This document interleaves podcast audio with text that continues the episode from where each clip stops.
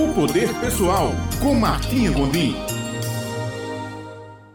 Olá, bom dia, caro ouvinte. Aqui, Martinha Gondim, em mais um momento de nossa coluna Poder Pessoal. Dando continuidade à nossa série Atitudes que nos fazem prosperar, hoje vamos falar da atitude aprendendo a lidar com o medo. Todos nós temos esse sentimento inerente a todo ser humano.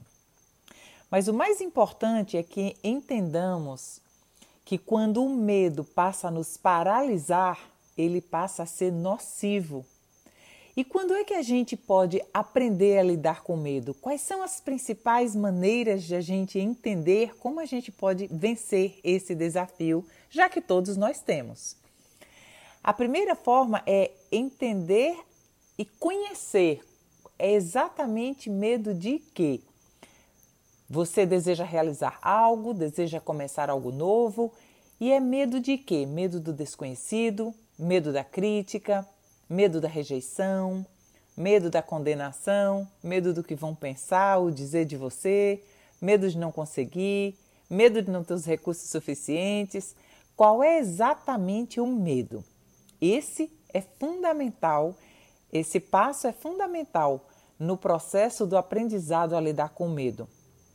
Segundo passo é fazer algumas perguntas que ajudam na eliminação desse sentimento, que é bem-vindo, porque nos alerta sobre situações em nossa vida, mas é extremamente negativo quando é capaz de nos paralisar, inclusive nos impedir de realizar sonhos simplesmente porque o medo de tentar nos impede de agir.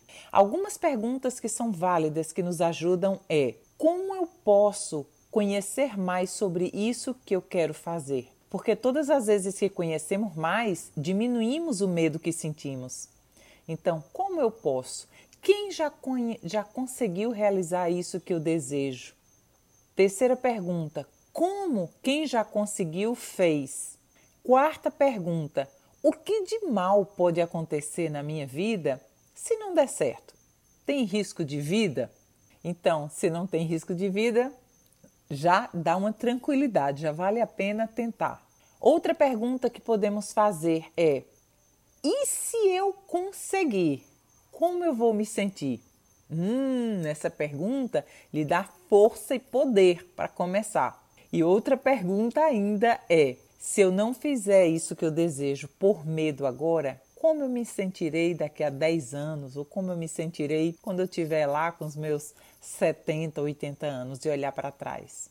Porque quando a gente faz essas perguntas, as nossas decisões se tornam mais claras. E por último, você só tem que entender qual seria o primeiro passo que você daria na ação de começar? A grande maioria das que é desconhecido, a gente começa com insegurança, com incerteza e medo, porque é normal a gente temer o desconhecido. Mas quando a gente dá o primeiro passo, quando a gente entra em ação, um novo caminho vai se abrindo diante de nós e a gente vai percebendo coisas que antes de começar pareciam impossíveis. Então, somente caminhando é que a gente descobre o caminho. Dê o primeiro passo e o medo vai saindo diante de seus olhos. Desejo que você tenha essa última semana desse mês extraordinária, com bênçãos, paz, muita coragem e até a próxima segunda-feira.